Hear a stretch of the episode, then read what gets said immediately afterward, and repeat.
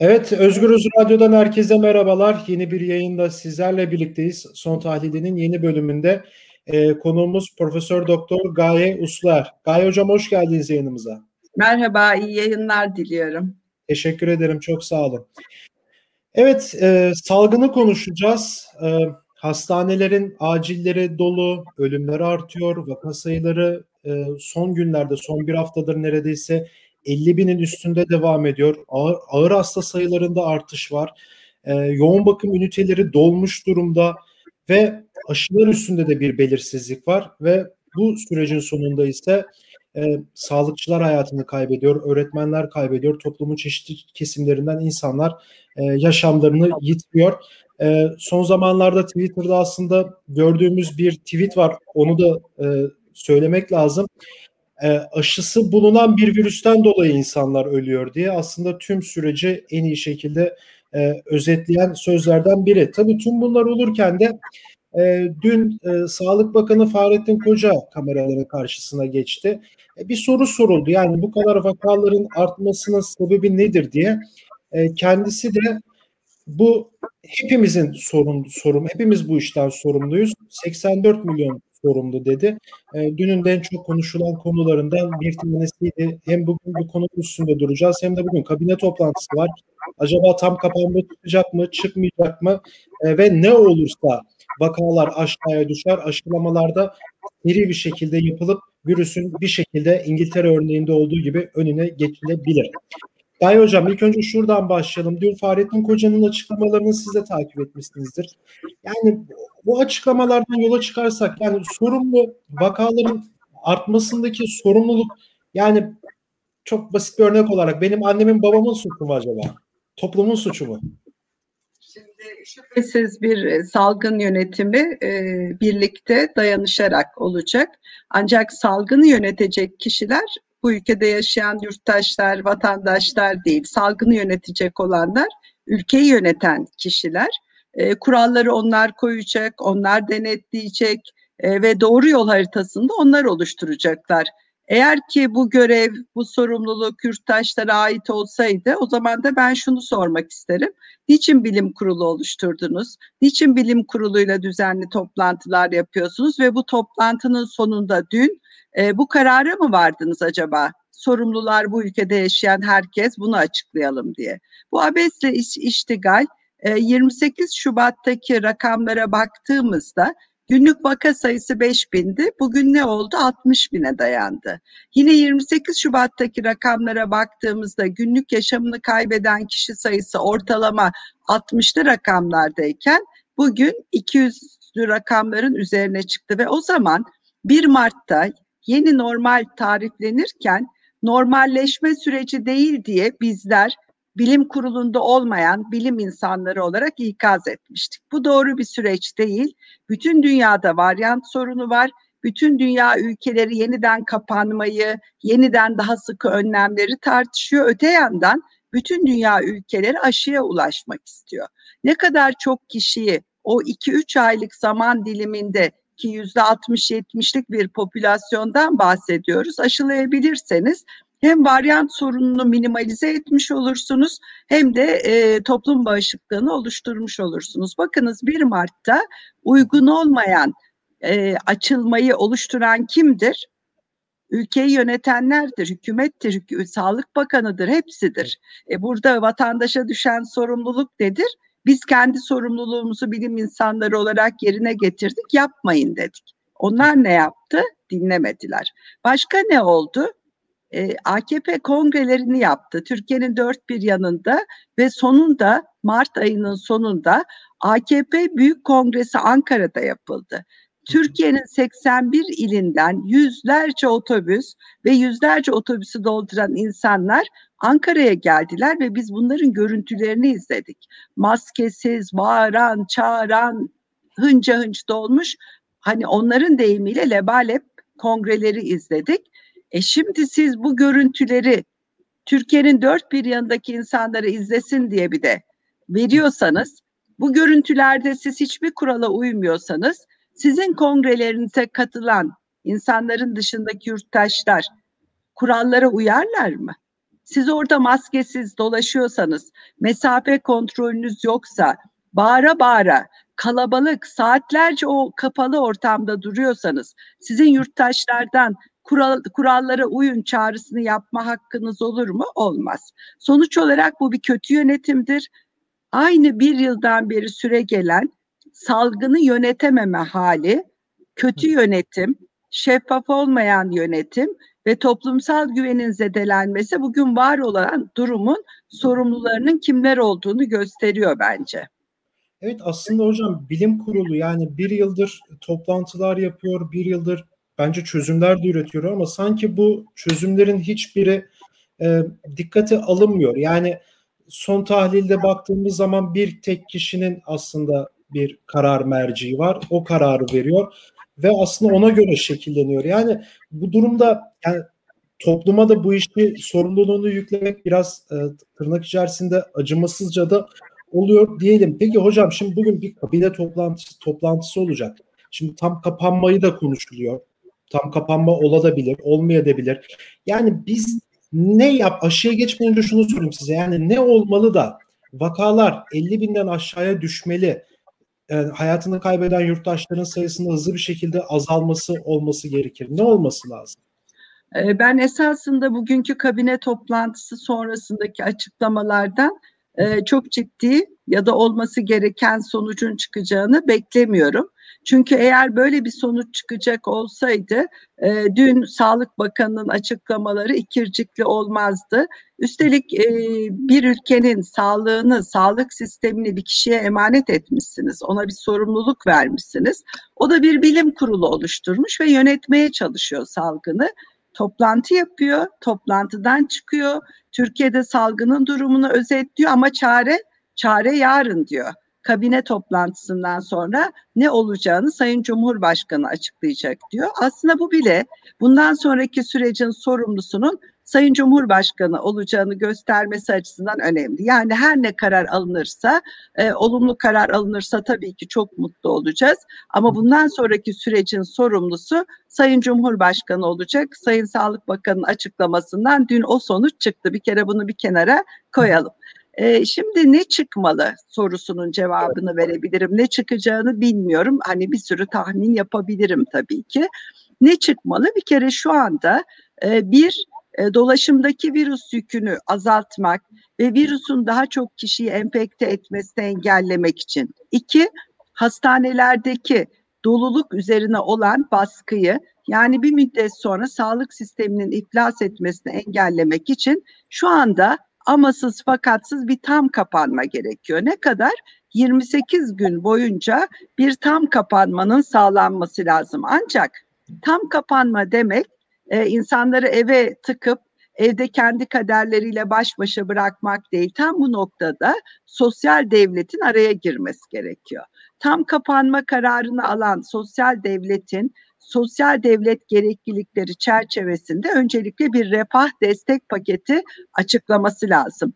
Bu refah destek paketi en dezavantajlı gruba bir asgari ücret karşılığı olacak şekilde yani günde öyle 47 liralarla değil en dezavantajlı gruba bir asgari ücret karşılığını içerecek bir refah destek paketi ve evde kalma sürecinde vatandaşların yoksun kalmasını engelleyecek kolaylaştırıcıları da hayata geçirerek bunu yapmak Türkiye'de mümkün mü? Mümkün. Ancak bunu yapmak kolay mı? Elbette ki kolay değil ama e, zor günlerde devletleri yönetenleri zor görevler bekler. Zaten e, biz bu salgını başarıyla yönettik sonucunun çıkarılabilmesi devleti yöneten kişilerin e, özverili bu meşakkatli süreçte özverili davranış biçimleriyle mümkündür. Bakınız 15 Mart'ta bir kitap çıkarttı Cumhurbaşkanlığı İletişim Ofisi. Ofisi.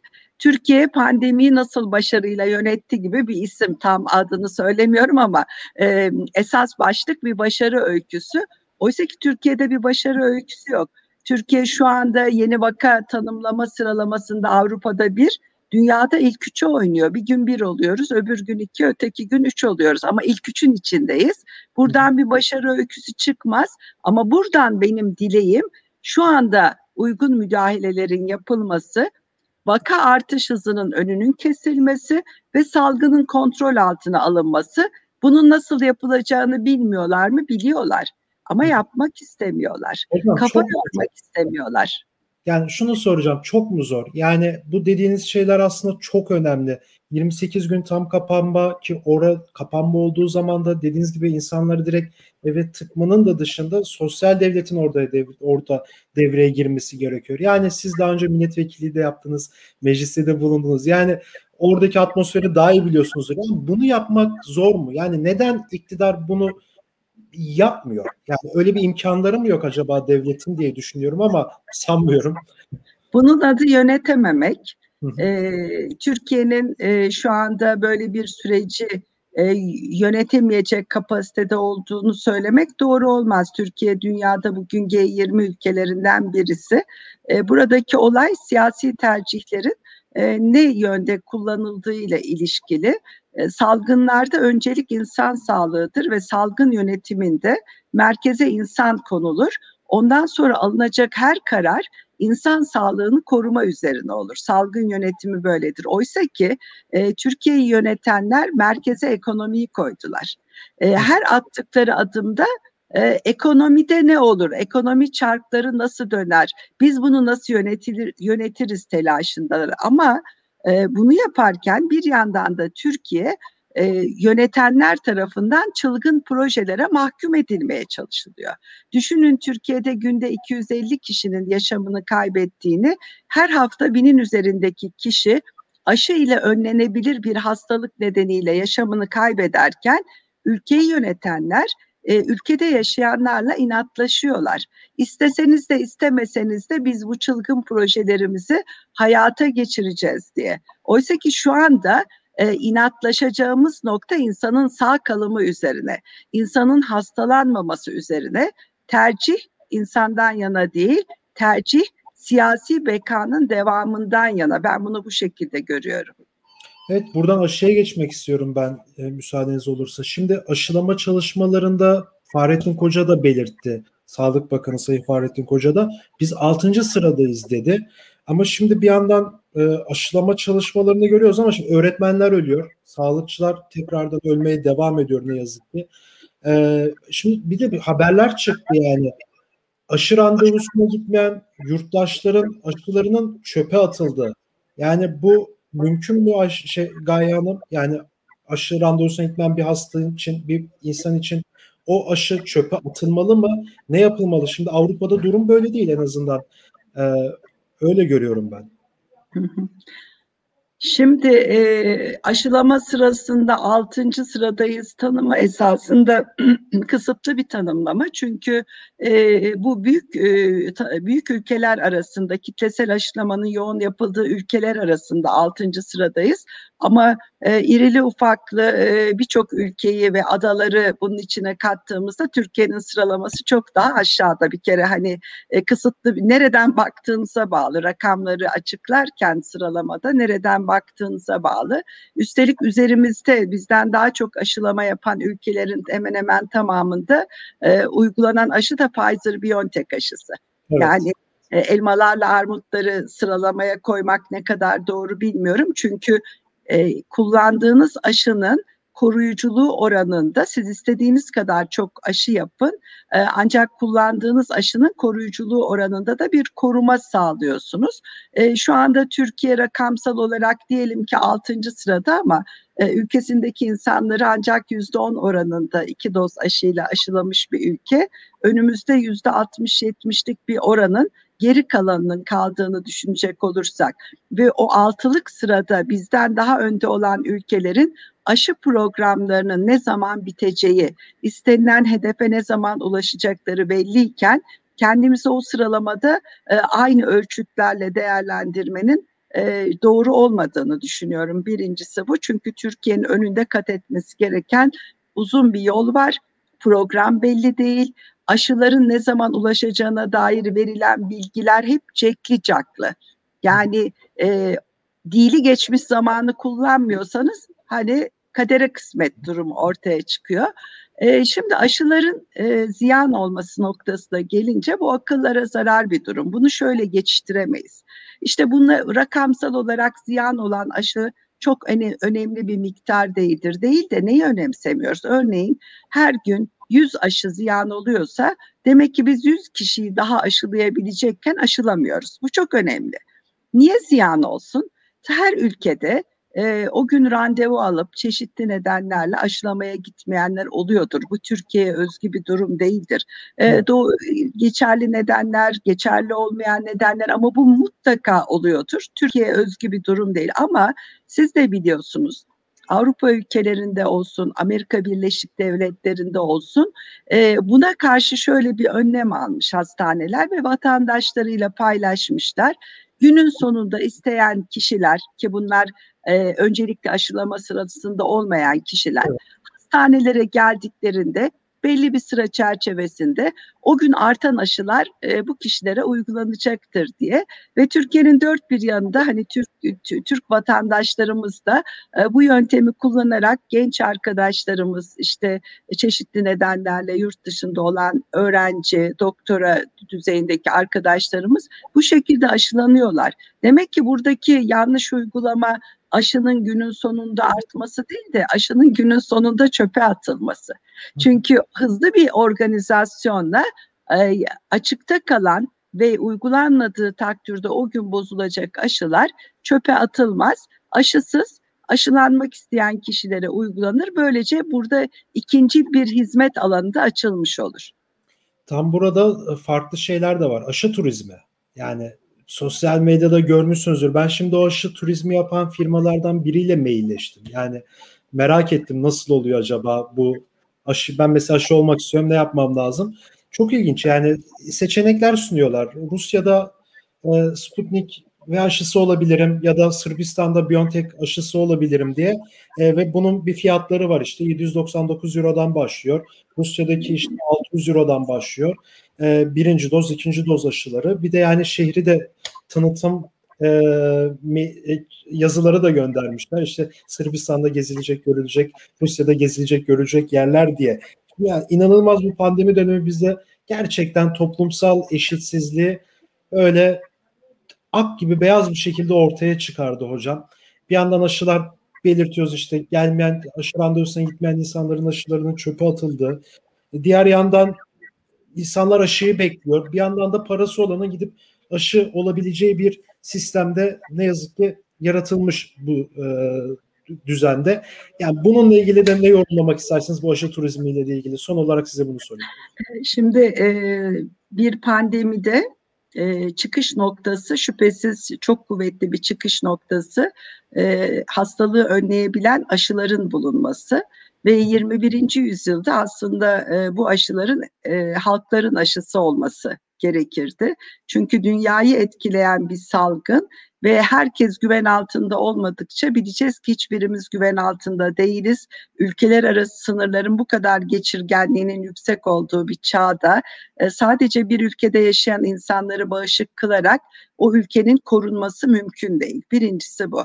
Yani aşı adaletsizliği, aşıya ilişkin etik olmayan davranışlar çok büyük boyutlarda ve özellikle aşıya sahip olan ülkeler para kazanma hırsıyla buradan ikincil ekonomik çıkar elde etme amacıyla patenti kendilerinde tutuyorlar. Daha yüksek üretimi engelliyorlar ve insanların aşıya ulaşımı önünde de bir bariyer oluşturuyorlar. Birincisi bu. Aşı turizmi yine adaletsiz, etik olmayan bir durum. Ancak aşı turizmini kontrol edecek olan aynı zamanda o ülkelerin hükümetleri yani aşıyı uygulayan hükümetler ayrı bir şey. Orada ayrı bir etik dışı durum var. Ama aynı zamanda Türkiye Cumhuriyeti hükümetinin de burada ciddi bir sorumluluğu olduğunu düşünüyorum. E, aşı e, turizmini yapan firmalar diyorlar ki biz TURSAP'a bağlıyız. Bunun TURSAP'la alakası yok. Siz insanları tatile götürmüyorsunuz. Biyolojik bir ürünle insanları karşı karşıya götürmek üzere bir e, e, gezi hazırlamışsınız. Üstelik o biyolojik ürün ya sahteyse ya karşı tarafta e, illegal doğru olmayan ürünler aşı gibi pazarlanacaksa, bir takım kişiler buradan para kazanacaksa, bakın bunların hepsi birer olasılık dahilinde ve o ülkelerin hükümetlerin esasında bu tür işlere izin vermemeleri gerekiyor. Bunlar illegal işler. Sırbistan kendi ülkesini yeterince aşılayamazken aşı üzerinden e, para kazanma yolunun açılması acaba o ülkede Sırbistan'da yaşanan yaşayan yurttaşlar tarafından nasıl karşılanıyor? Benim buradaki en büyük endişem e, oradaki ürünlerin gerçek olup olmadığı, o ürünlerin uygulanması sonucunda buradan giden kişilerde e, olmadık durumlarla karşılaşabilme durumlarının ortaya çıkabileceği. Bu noktada Türkiye Cumhuriyeti Hükümeti'nin seyirci kalmasını yadırgıyorum açıkçası ben. E, biyolojik ürünler ve insan sağlığı üzerinden pandemi sırasında üstelik turizm olmaz, pazarlama olmaz. Evet, çok teşekkür ederim programa katıldığınız için Gaye Hanım. Ben teşekkür ederim. Kolaylıklar diliyorum. Evet, salgındaki son durumu Fahrettin Koca'nın açıklamalarını bugünkü kabine toplantısı sonrası bir tam kapanma çıkabilir mi, çıkmayabilir mi? Aslında ne olmalı da vaka sayıları aşağıya inmeliyi konuştuk. Ee, Profesör Doktor Gaye Usluer'le birlikte başka bir programda görüşmek dileğiyle. Hoşçakalın.